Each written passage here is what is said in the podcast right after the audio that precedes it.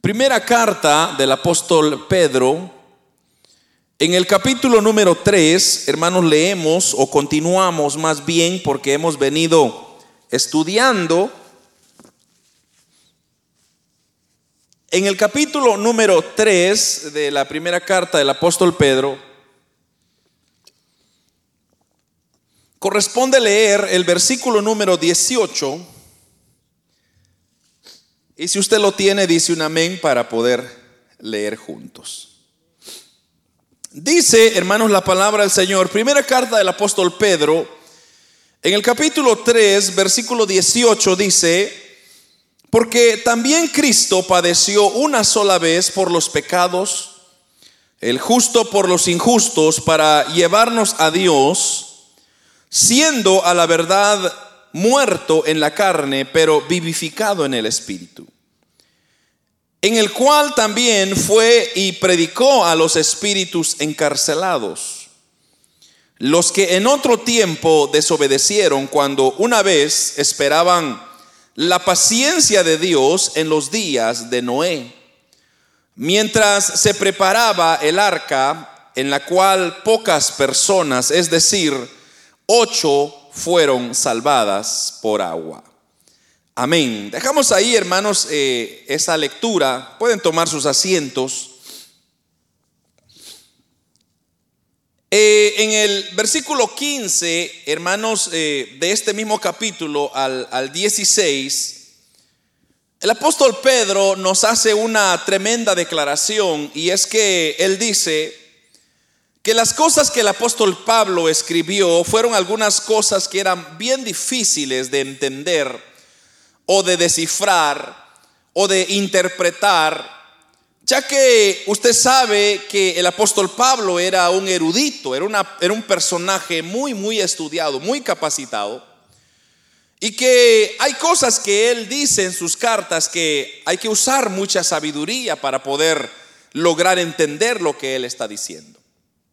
Pero lo mismo ocurre ahora en estos dos versículos o tres versículos que acabamos de leer del apóstol Pedro, que es una porción muy controversial porque hay muchas interpretaciones de lo que vamos a hablar ahora. Y de igual manera hay, ha habido, hermanos, personas que han asegurado ciertas cosas cuando en realidad quizá es otra. Pero con la ayuda del Señor vamos a considerar este pasaje de una manera quizá viéndolo de diferentes puntos y así poder sacar nuestra conclusión al final, porque usted va a buscar, por ejemplo, muchos comentaristas bíblicos que ellos dan su opinión eh, de acuerdo a estos versículos que acabamos de leer y muchos de ellos no logran descifrar con exactitud qué es lo que el apóstol Pedro en sí está diciendo. Y es por eso que el tema se llama un mensaje desconcertante.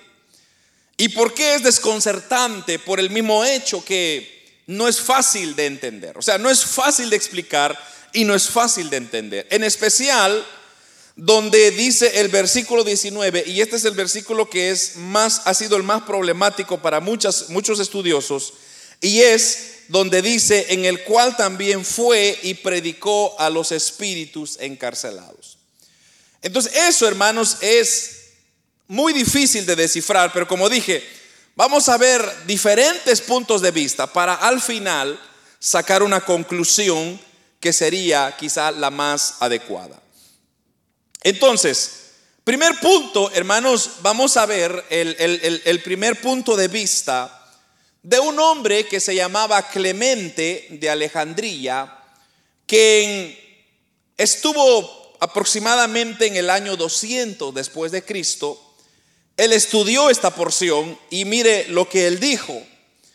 Y él dijo que Cristo fue al Hades, o sea, al tártaro, al infierno, en su espíritu entre su muerte y resurrección. Entonces, lo que Clemente de Alejandría está diciendo es que cuando Cristo murió en esa cruz, cuando Él dijo, consumado es, ahí murió, Entonces, tres días dice la Biblia que estuvo debajo de tierra y luego resucitó, ¿verdad? Al tercer día. Pero ese tiempo de muerte y resurrección, en ese tiempo, Alejandro, eh, o, o Clemente, perdón, de Alejandría, dijo que cuando ese periodo ocurrió, o sea, esos tres días, digamos, el Señor fue y fue al Hades, al infierno, para proclamar el mensaje de salvación a las almas de los pecadores que estaban encarcelados ahí desde el diluvio. Ahora, ahí hay un problema ya, porque si, este Clemente está diciendo de que cuando Cristo murió, Inmediatamente él fue al infierno, digamos, al Hades, que era el lugar donde estaban los muertos. Recuérdese usted, yo ya lo expliqué esto antes, que en el antiguo tiempo, antes que Cristo muriera, todas las personas que morían iban a lo que se le llamaba el seno de Abraham y o el Hades también. Entonces, ahí en el seno de Abraham estaba había una división donde estaban los que morían creyendo en Dios y los que no creían en Dios. Entonces, eh, y ahí en Lucas, usted se recuerda, tocamos ese tema donde el rico y Lázaro, el rico le dice, manda, Padre Abraham, manda a Lázaro para que moje la punta de su dedo y nos lo venga a meter en la boca, porque aquí está muy feo, muy caliente, muy, estamos siendo atormentados, decía este rico. Entonces, ¿qué fue la respuesta de Abraham? Abraham le dijo, hijo, tú en la tierra tuviste tu oportunidad, disfrutaste de todo lo que quisiste, pero así como también este leproso de Lázaro sufrió y hizo tantas cosas, pero ahora está disfrutando en la vida, en, la vida postrera. Entonces, ¿qué está diciendo ahora Clemente entonces? Clemente está diciendo que ahí, a ese lugar de, del Hades, del seno de Abraham, fue Cristo y comenzó a predicar a todas esas personas que eh, murieron justamente en la época de Noé, porque así dice el versículo 20, si usted lo ve conmigo, dice, los que en otro tiempo desobedecieron cuando una vez esperaba la paciencia de Dios en los días de Noé. Entonces, pero, pero yo, quiero que no, no, vaya usted a tomar eso literalmente como la respuesta correcta. Por eso le estoy diciendo, usted mantenga su mente abierta porque no es exactamente lo que sucedió. Porque, porque hay dificultades para aceptar esta verdad. Porque bueno, el punto de vista de Clemente es que él está diciendo de que si Cristo bajó a predicar allá a, los, a, aquellas personas que murieron en el tiempo de Noé, eso significa que se les está dando una segunda oportunidad. Cosa que no es cierto. Porque, ¿qué dice eh, Hebreos, si no me equivoco, capítulo 9 de Hebreos? Dice que está establecido para que los hombres mueran una sola vez. ¿Y qué dice? Y después el juicio. O sea, después de muertos ya no hay oportunidad. Ya no, ya no puede venir alguien y decir, bueno, tal vez allá en el infierno me van a predicar y yo voy a aceptar a Cristo y entonces voy a cambiar de posición. No es así. Entonces Pedro mismo escribió, hermanos, más tarde, que las almas malvadas antes del diluvio estaban siendo, ¿qué dice? Reservadas para el castigo del juicio. Y, si quiere lo leemos en el capítulo, en el segunda de Pedro, solo váyase unas hojitas para adelante. En el, en el capítulo 2 del segundo libro de Pedro, versículo 4, mire lo que dice. Porque si Dios no perdonó a los ángeles que pecaron, sino que arrojándolos al infierno los entregó a prisiones de oscuridad para ser reservados al juicio. Y si no perdonó al mundo antiguo, sino que guardó a Noé, pregonero de justicia, con otras siete personas, trayendo el diluvio sobre el mundo de los impíos. Mira lo que es el versículo 9. Sabe el Señor librar de tentación a los piadosos y reservar a los injustos para ser castigados en el día del juicio. Entonces, aquí el apóstol Pedro está aclarando, está diciendo claramente que toda persona que no practica la justicia, un día va a terminar en el lado de, del castigo eterno, que será el infierno mismo, donde estará Satanás, y ahí será un tormento por una eternidad. Por eso es que nosotros decimos constantemente, hermanos, vengamos a Dios, amemos a Dios, sirvamos a Dios, porque nuestro mañana no lo sabemos. O sea, no podemos dejar esta decisión tan importante para mañana.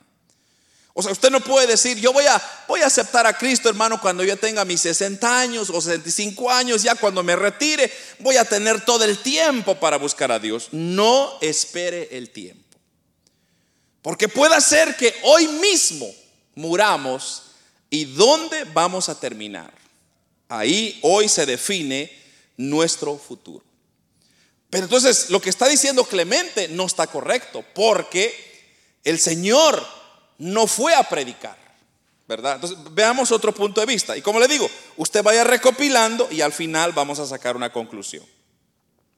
El segundo punto de vista es de un hombre que se llama Agustín. Él, eh, él estuvo en el año 400 después de Cristo, o sea, 200 años después de Clemente. Pero mire, mire cuál fue la opinión de él sobre este versículo que acabamos de leer. Él dice que el Cristo, o sea, la preexistencia de Cristo y su Espíritu Santo proclamó la salvación por medio de Noé y fue el pueblo que vivía antes del diluvio. Entonces, sabemos que Noé, como dice, acabamos de leer ahorita en el capítulo 2 eh, de la segunda carta de Pedro, que Noé fue un pregonero de justicia.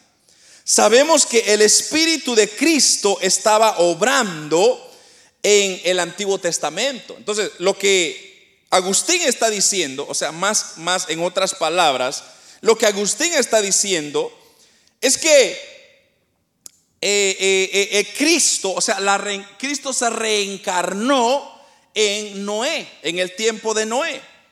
Entonces cuando Noé estaba predicando, no es que era Noé, sino que era Cristo reencarnado en Noé.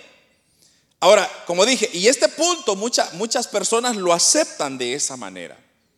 Pero las palabras de Pedro, hermanos, están sugiriendo más naturalmente que, que, en realidad lo que, lo que está diciendo, porque es que Cristo, hermanos, fue muerto en carne. Y eso es lo que dice ahí, mire, en el versículo 18, en la última parte, dice, eh, para injustos para, para llevarnos a Dios, siendo a la verdad muerto en carne, pero vivificado en el Espíritu.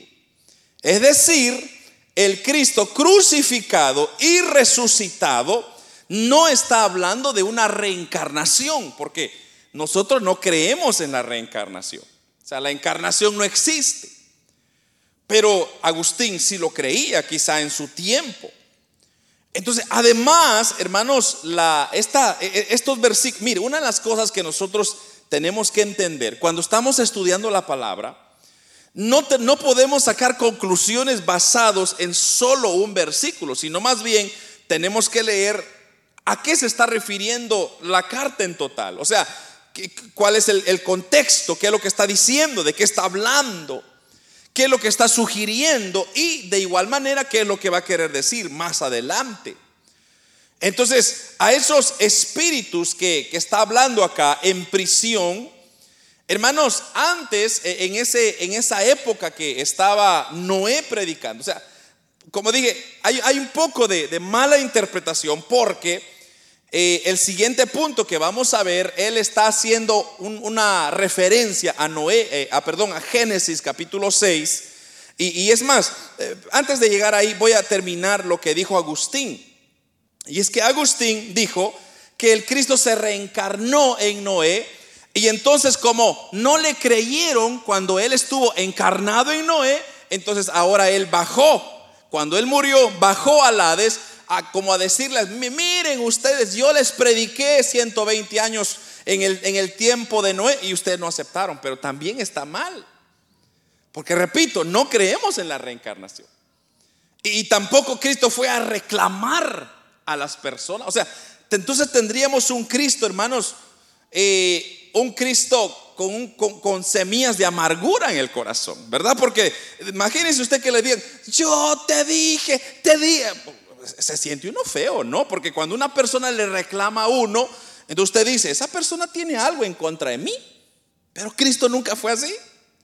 Cristo en ningún momento, hermanos, cargaba una raíz de amargura. Entonces, ese punto tampoco sería la correcta. El tercer punto de vista lo dice, un, este está más perdido todavía, porque fue un cardenal, un cardenal que vivió en el 1600 después de Cristo, que se llamó Belarmino.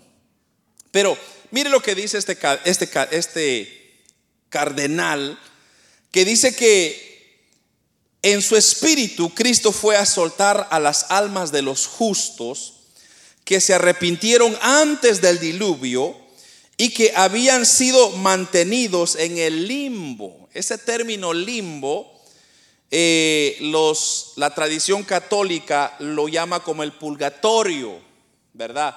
Que es un espacio entre medio, digamos que del infierno y del cielo. Y según la tradición católica es que usted todavía, si, si le paga unos cuantos dólares al, al, sacerdote, entonces él le puede sacar o cambiar de posición a su, a su familiar o al quien usted está pidiendo y lo sacan del, del purgatorio y lo ponen en el cielo. Una cosa más perdida todavía. Entonces eso de, de decir, como le dije, de que hay un, hermanos, no hay un purgatorio. O sea, es el infierno o es la vida eterna. E, Eso es todo. No, no hay, como dije, el, Evangelio de Cristo, hermanos, es tan claro que no podemos tener entre medios. Y segundo, no hay ningún pasaje que usted va a encontrar que hable sobre el purgatorio. No hay. No existe. Entonces, ¿qué, qué es lo que está mal acá? La Biblia, hermanos, revela lo que ya está revelado y lo que no está revelado, pues no la revela. Entonces, ¿por qué no dice nada al respecto? Quizá porque no, uno, no existe y segundo, no importa. Porque cuando usted muere, como dije, solo puede ir a uno o dos lugares. A uno o el otro. Se va para el cielo o se va al infierno, o, todavía no, el infierno no está estrenado como ya lo explicamos en los estudios bíblicos de doctrina, entonces están cayendo todos en, en, el, en, el, en el tártaro ahorita, en el lugar que de espera para cuando venga el juicio y entonces Satanás inaugurará el infierno y luego todos aquellos que desobedecieron serán tirados al infierno. Pero el punto quizá que yo quiero que usted entienda es que no, no hay intermedio, no hay un lugar, o sea, nadie puede hacer nada por el hombre ya cuando esté muerto. Por eso dice la Biblia, mientras que hay vida, hay esperanza. Cuando ya no hay vida, olvídese. Si su papá, su mejor amigo se fue sin Cristo, ya no hay esperanza de cambiarlo de destino usted también ya no podrá cambiar su destino cuando usted muere. Entonces todas estas almas que están allá en el infierno están ahí porque desobedecieron a Dios. Y los que están en el cielo están ahí porque obedecieron al mandato de Dios. Ahora, eh, esto de, de, de los espíritus, vuelvo ahora a ese punto donde dice, en el versículo 19, en el cual también fue y predicó a los espíritus. Es, ese término de espíritus, muchos hacen referencia a lo que sería aquella rebelión de los ángeles en el capítulo 6 de Génesis, cuando se dice los hijos de Dios se desobedecieron y se metieron con las mujeres y tuvieron relaciones sexuales y hermanos se formó un desastre ahí. Entonces, eso e, e, es eso según ellos dicen que esos espíritus que se rebelaron son los que ahora están encarcelados ahí en el infierno, esperando el juicio que les vendrá de parte de Dios. Pero ahora, si esos espíritus ya están encarcelados, ahí no hay nadie que los pueda cambiar de destino o sacarlos de ahí. Ya están destinados para eso. Pero veamos otro punto de vista de otro estudioso que se llama Frederick Spita. Él estuvo en el año 1900 después de Cristo y él está diciendo que después de su muerte y antes de, de su resurrección, o sea, lo que yo le acabo de explicar, Cristo predicó a los ángeles caídos, también conocidos como hijos de Dios, quienes durante el tiempo de Noé se habían casado con las hijas de los hombres. Este punto de vista, hermanos, se, se, como dije, y, lo vamos a leer porque quise leerlo, vamos a Génesis porque mire la terminología que usa y es una terminología muy parecida a la que está diciendo ahí, aquí en la porción de Pedro. En el capítulo 6 de Génesis, en el versículo 1, eh, Génesis 6, 1 al 4, vamos a leer, mire lo que dice. Aconteció que cuando comenzaron los hombres a multiplicarse sobre la faz de la tierra, y les nacieron hijas, que viendo los hijos de Dios que las hijas de los hombres eran hermosas, tomaron para sí mujeres, escogiendo entre todas. Y dijo Jehová, no contenderá mi espíritu con el hombre para siempre porque ciertamente Él es carne, más serán sus días 120 años.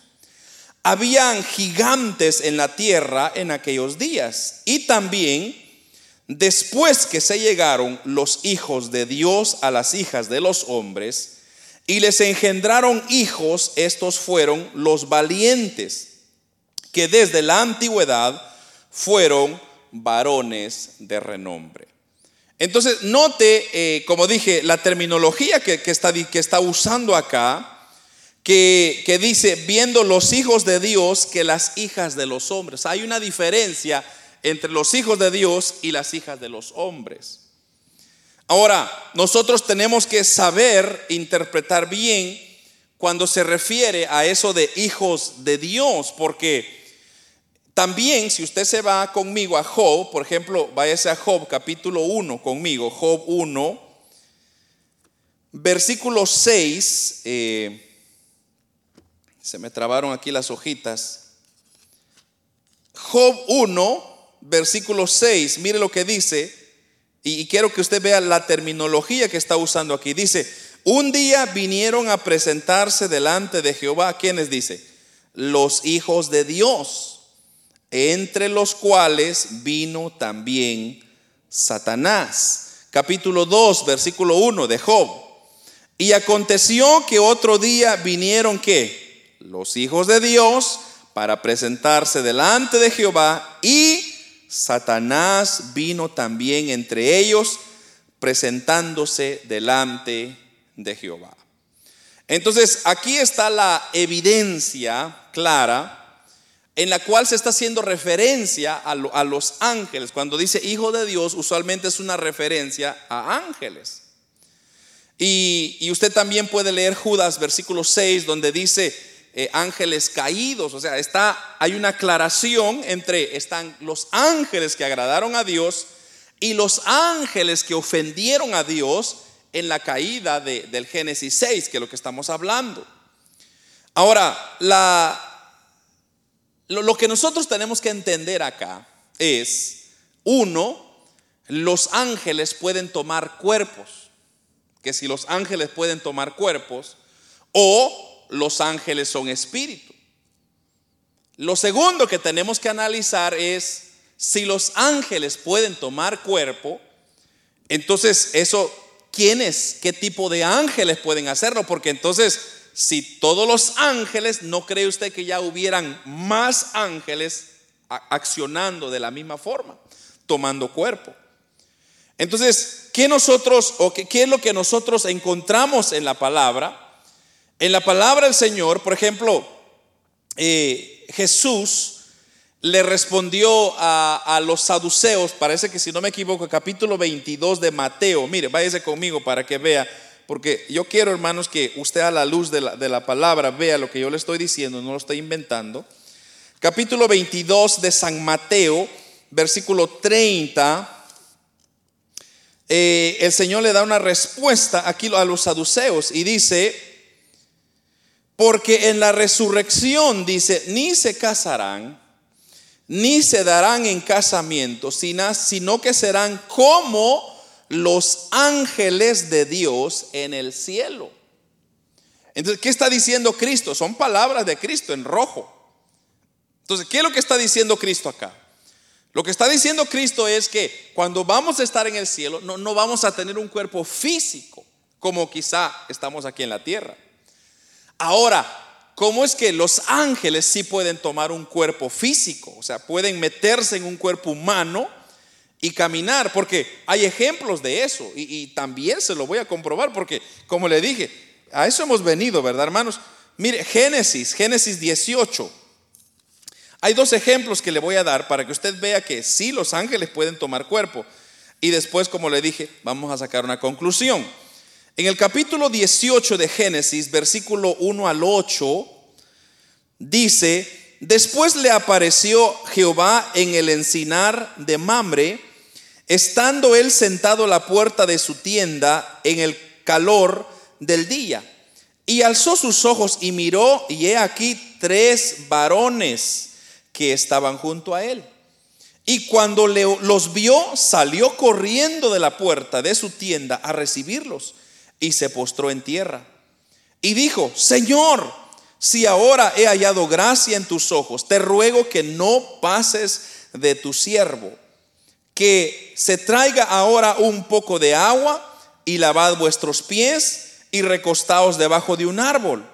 Y traeré un bocado de pan y sustentad vuestro corazón y después pasaréis pues por eso, por eso habéis pasado cerca de vuestro siervo. Y ellos dijeron, haz así como has dicho. Versículo 6. Entonces Abraham fue de prisa a la tienda a Sara y le dijo, toma pronto tres medidas de flor de harina y amasa y haz panes cocidos debajo del escol, rescoldo, perdón. En la última parte del, versículo 8, tomó también mantequilla y leche y el becerro que habían preparado y lo puso delante de ellos y él se estuvo con ellos debajo del árbol. ¿Y qué dice? Y comieron.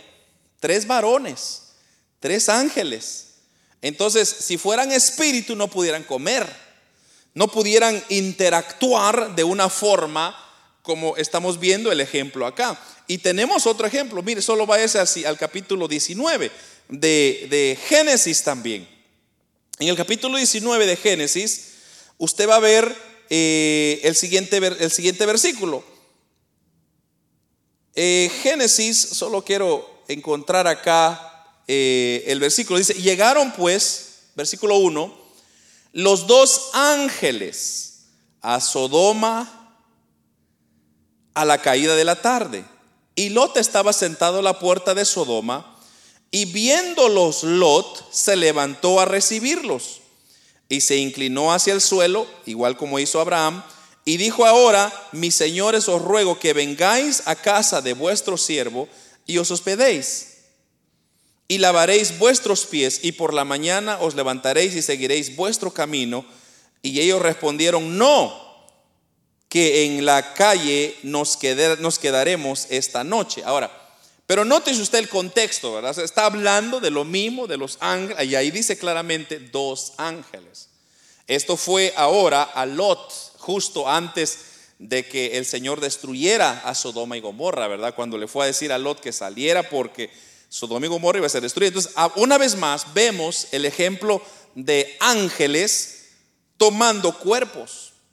Ahora, eh, regresando al capítulo 6 de Génesis, cuando dicen los hijos de Dios, es una referencia a los ángeles que se mezclaron con las hijas de los hombres. Entonces, aquí hay una, digamos que una doble interpretación, porque lo que ocurre, hermanos, es hay, como dije, porciones en la Biblia que a veces nosotros no podemos concluir al 100% qué fue lo que pasó o por qué pasó, o sea, cuál fue el propósito.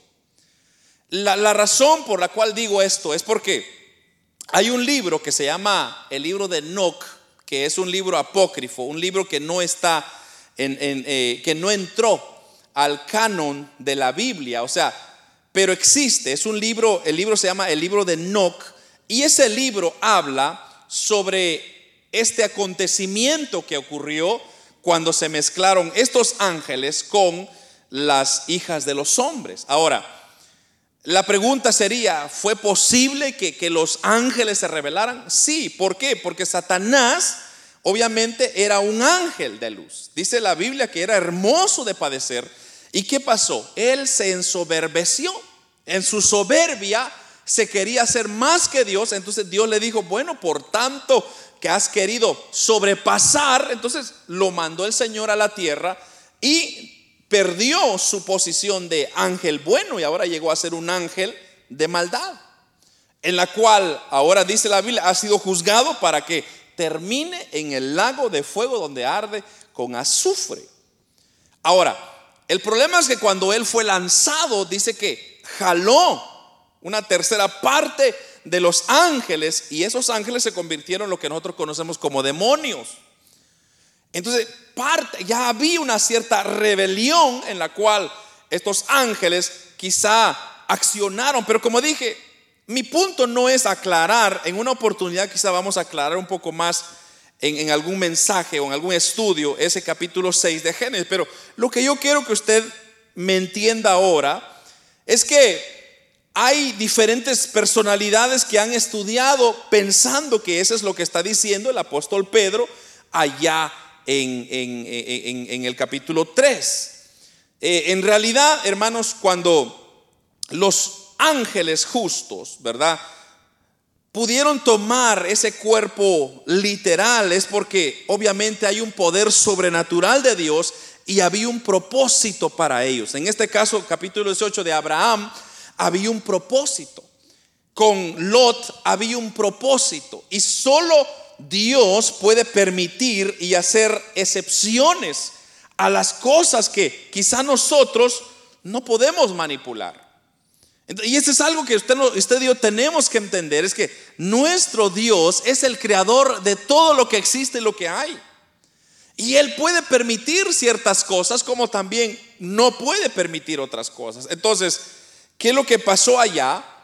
Eh, en, en, conclusión directa, no tenemos, o sea, no, no hay algo que concreto que podemos decir, esto fue exactamente, porque no hay porción que nos podría dar una interpretación.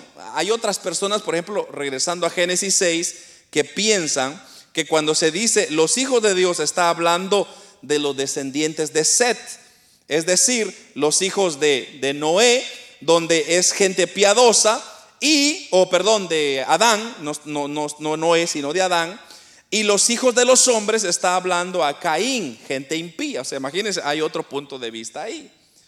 Pero en realidad esta visión, hermanos, se mantiene libre de especulaciones porque, como dije, mucha gente comienza a meter su opinión, yo pienso, yo creo, yo siento, y ahí se comienza a distorsionar las cosas. Entonces, no le busquemos cinco patas al gato, ¿verdad? No, no tratemos de agregar o quitar, dejemos las cosas como están. Ahora, yo quiero que veamos entonces esta opinión de algunos comentaristas que ya son más contemporáneos, más actuales, más nuestros. Y es de que dicen ellos que Cristo cuando resucitó, o sea, el Cristo resucitado, cuando Él ascendió a los cielos, Él proclamó a los espíritus encarcelados su victoria sobre la muerte. O sea que el Cristo exaltado pasó por el lugar donde se guardan estos ángeles caídos. Y repito, puede ser lo de Génesis 6 o otros ángeles que se revelaron. El punto es que pasó por ellos y él comenzó a proclamar su triunfo sobre ellos, como decirles lo que ustedes pensaban que no iba a ser posible. Porque mire lo que dice Hebreos, y, vamos a leer esta porción, eh, o perdón, Efesios capítulo 6, Efesios 6, eh, creo que es, es, 6.12, si no me equivoco. Efesios 6.12, donde habla de potestades. eh, capítulo 6, versículo 12. Eh, aquí está. Porque no tenemos lucha contra sangre y carne, sino contra principados, contra potestades, contra los gobernadores de las tinieblas de este siglo, contra huestes espirituales de maldad en las regiones celestes. Entonces, ¿qué es lo que está diciendo Efesios? Lo que Efesios está diciendo es que en la esfera espiritual, ahí hay principados, hay demonios, hay, hermanos, eh, obra de Satanás que está operando. Y, eso, y esto es muy real, hermanos. Muchas veces nosotros no nos damos, a, no nos damos cuenta de toda la batalla que está ocurriendo en el ámbito espiritual. Porque nosotros no vemos, o sea, nosotros solo actuamos, pero por ejemplo, cuando dice el libro de los Salmos capítulo 34, versículo 7, el ángel de Jehová, ¿qué dice? Acampa alrededor de los que le temen. Entonces, ¿por qué, está, ¿por qué nos da esa promesa de que el ángel de Jehová acampa alrededor de los que le temen? Porque la guerra espiritual se está peleando cuando nosotros no estamos viendo. O sea, ¿por qué? Porque ya lo he dicho muchas veces, Satanás lo que quiere, amados hermanos, es estropearnos es molestarnos, que usted le vaya mal, que usted traicione a Dios, que usted culpe a Dios de sus problemas. Ese es su pero, pero dice la Biblia, pero ahí está el ángel defendiéndonos a nosotros de todos esos ataques. Ahora, si no, ¿de qué nos va, si, si no fuera eso, ¿de qué nos va a defender el ángel? ¿Verdad? ¿Para qué va a decir el Salmo? El ángel de Jehová acampa alrededor de los que le temen y los defiende. O sea, si, si no hay nada que defender, ¿me entiende? Entonces, pero la razón por la cual lo, dice es porque hay una guerra espiritual que se está peleando. Y eso usted lo va a ver en Daniel también, se recuerda. Daniel, el libro de Daniel está, cuando el ángel Gabriel le trae la respuesta a Daniel, le dice, Daniel, desde que tú te pusiste de rodillas y oraste, Dios me dio la respuesta, le dice el arcángel Gabriel. Sí, así es, ¿verdad? El arcángel Gabriel creo que era. Y le dice, y yo venía, pero Satanás se opuso, dice, en contra de nosotros. Y yo estuve peleando. Y es más, eh, eh, Gabriel está allá peleando todavía, pero, pero yo te vengo a dar la respuesta. O sea que hay una guerra, hermanos, que está ocurriendo que nosotros no podemos ver. Entonces, cuando vemos ahora ese ámbito espiritual y hay una guerra, entonces estamos nosotros viendo que cuando Cristo murió, solo imagínense usted ahora, vayámonos a la cruz, cuando Cristo ya está por entregar su espíritu, ¿verdad? Y, eso ya lo prediqué yo cuando dijo, consumado es. Entonces, solo imagínese usted en el ámbito espiritual que estaba pasando. Todos los demonios y todos esos se acercaron cerca de la cruz para ver y decir, ya lo ganamos. Ya, Satanás me imagino que estuvo hasta celebrando. Deme high five, high five, porque ya lo vencimos. Jesús ya murió. Lo que Satanás no se esperaba era que cuando Jesús murió, también iba a resucitar. Y cuando Él resucita, ahí hermanos le da el knockout que se dice en el boxeo, le dio el gancho, hermanos, y ahí noqueó a Satanás. Y ahí dice la Biblia que ahora nosotros tenemos libre acceso a Dios gracias al sacrificio y a la resurrección de Cristo. Por eso, amados hermanos, nosotros no tenemos un crucifijo cargando un Dios ahí que no se mueve. Porque el Dios mío, amados hermanos, es un Dios vivo y real y Él se defiende por sí solo. Él no necesita que yo lo ande cargando. ¿Por qué? Porque Él es Dios. Entonces, cuando Él resucita, ¿verdad? Entonces, uno de los contemporáneos aquí está diciendo de que Él tuvo que haber celebrado. Y como lo expliqué el domingo antepasado cuando prediqué sobre eh, eh, consumado es, de, esa porción consumado es, muchos de nosotros pensamos que Cristo dijo, consumado es, ya, ya se acabó todo. Qué, qué tristeza, ¿verdad? Me crucificaron. No, hermanos, cuando el, el Señor estaba diciendo, consumado es, Él estaba gritando un grito de victoria. ¿Por qué? Porque es como cuando usted va corriendo en un maratón y va cruzando la línea roja y la cruza. ¿Qué hace usted? Levanta las manos y dice, lo logramos, lo hicimos, aunque sea tercer lugar, pero llegamos y nos van a dar una medallita. Usted celebra. Entonces, cuando Cristo dice, consumado es, Él no está poniéndose triste, Él está poniéndose alegre, porque usted y yo ahora ya somos parte de ese reino, hermanos. Entonces, lo que Cristo vino a hacer por nosotros en esa cruz, hermanos, tiene un gran significado profundo que muchas veces nosotros lo tomamos así como por nomás, por fuego, hermano, como que si fuera una cosa sencilla. Pero en realidad el Señor vino a noquear a todos esos ángeles caídos y demonios que se estaban burlando.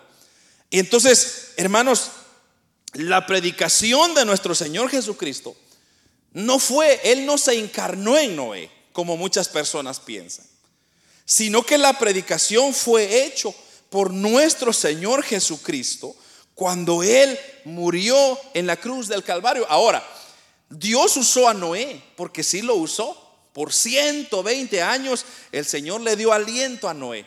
Noé predica la palabra, Noé predica la palabra, Noé predica, así como estamos nosotros ahora, predicando la palabra, predicando la palabra. Pero se va a llegar un día, hermano, cuando esto se va a acabar. Y todos entremos en el barco y nos vayamos a la patria celestial. Y aquí, hermanos, esta tierra se le va a venir todo lo que quizá nunca jamás se ha imaginado. Ahora, cuando habla, regresando ahora a, Pedro, porque es lo que estábamos interesados, cuando dice que en el versículo 19, eh, en el, en el cual también fue y predicó a los espíritus encarcelados, Ahora, lo, más interesante ahí es, es, entender, cuando usted lee el cual fue también predicar a los espíritus encarcelados, lo que usted tiene que ver es que no termina ahí el versículo, porque hay una coma. Y, continúa, el versículo 20 es letras bajas, ¿verdad? O sea, no está terminando ahí, sino que hay, que continuar. Lo que está diciendo es, hay una continuación. Ok, ¿cuál es la continuación? en el cual también fue y predicó a los espíritus encarcelados, los que en otro tiempo desobedecieron, cuando una vez esperaban la paciencia de Dios en los días de Noé. Y sigue continuando. Mientras se preparaba el arca, en la cual pocas personas, es decir, ocho, fueron salvadas por agua.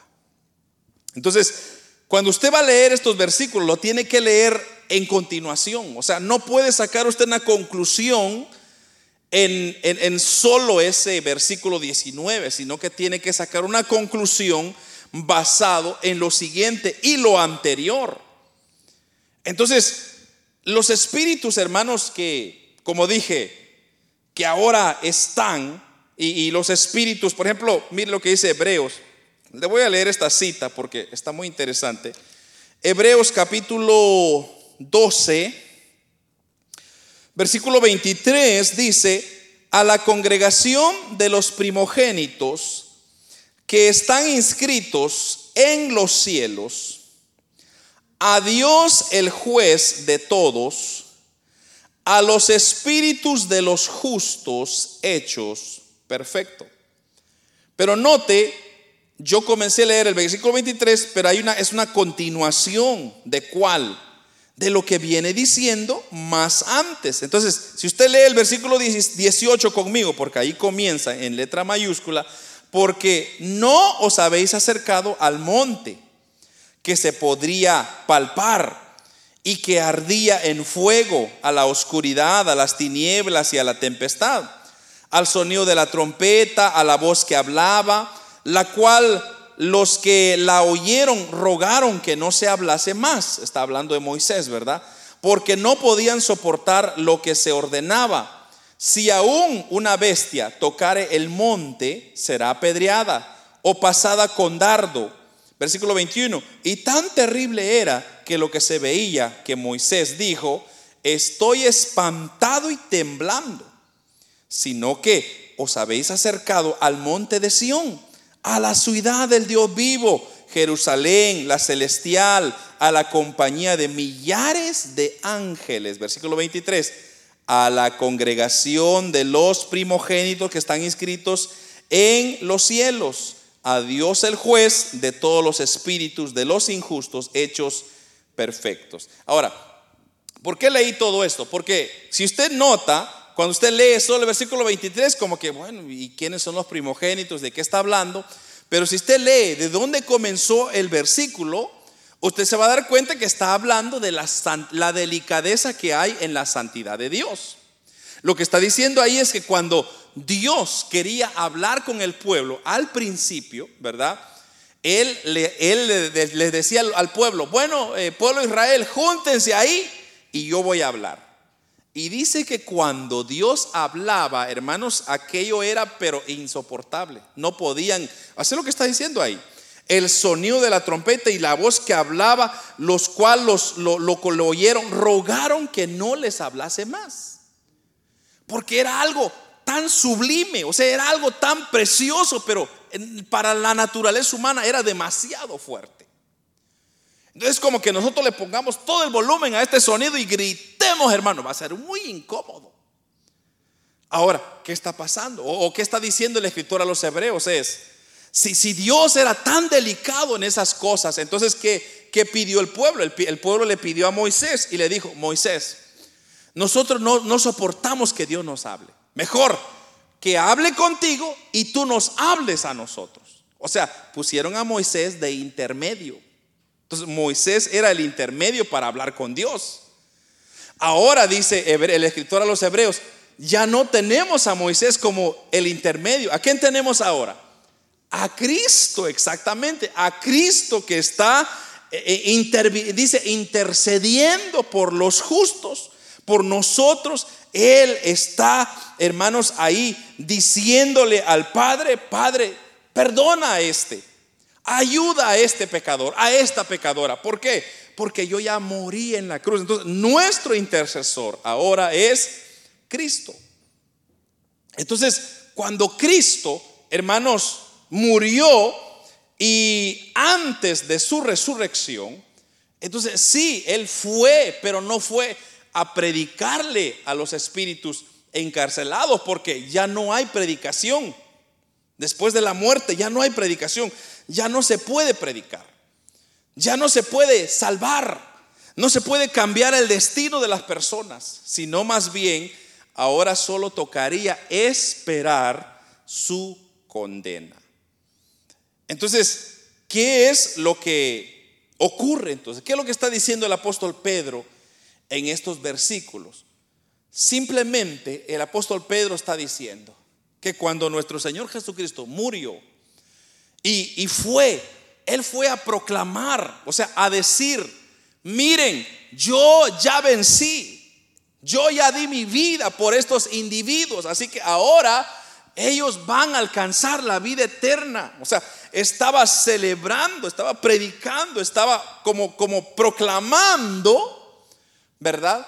De que él había cumplido con los requisitos para que ahora nosotros podamos, hermanos, entrar a la presencia de nuestro Señor Jesucristo. Entonces, como lo dije, muchas personas han sacado su propia conclusión y quizá que la saquen, pero usted también saque la suya, pero usted debe de entender de que cuando dice de predicó a los espíritus, no es que él fue, ¿verdad? A decirle, miren, si ustedes se arrepienten y, aceptan a Cristo, se van a salvar de aquí. No, ese no es lo que estaba diciendo el apóstol Pedro. Sino lo que Cristo fue a hacer es a decirles a ellos, ya vencimos, los justos por los injustos, ya tenemos entrada a la patria celestial. Ahora, estos mis hijos se van a ir a gozar a el tercer cielo donde vamos a morar, hermanos, por una eternidad.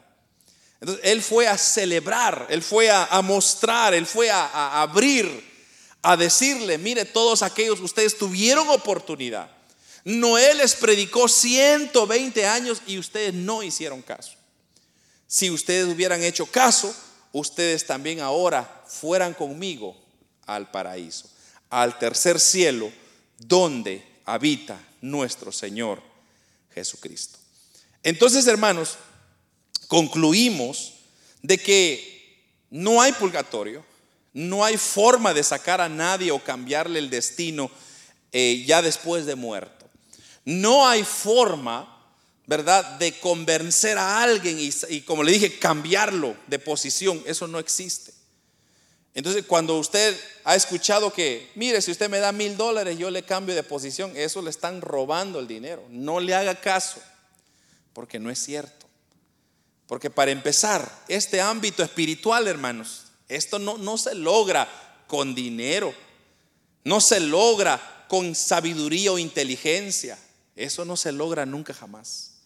¿Por qué? Porque lo que a Cristo ha establecido, hermanos, eso es lo que va a permanecer siempre.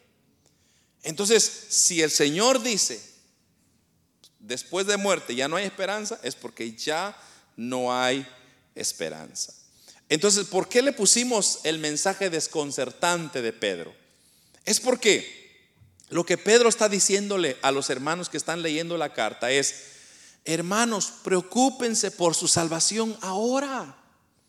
No esperen ustedes después de la muerte encontrarse con la realidad que ya no pueden cambiar. Lo que Pedro está diciendo es, hermanos, busquen a Dios ahora que tienen vida para que cuando ya no la tengan, la puedan tomar en el cielo. Eso es lo que el apóstol Pedro está diciendo.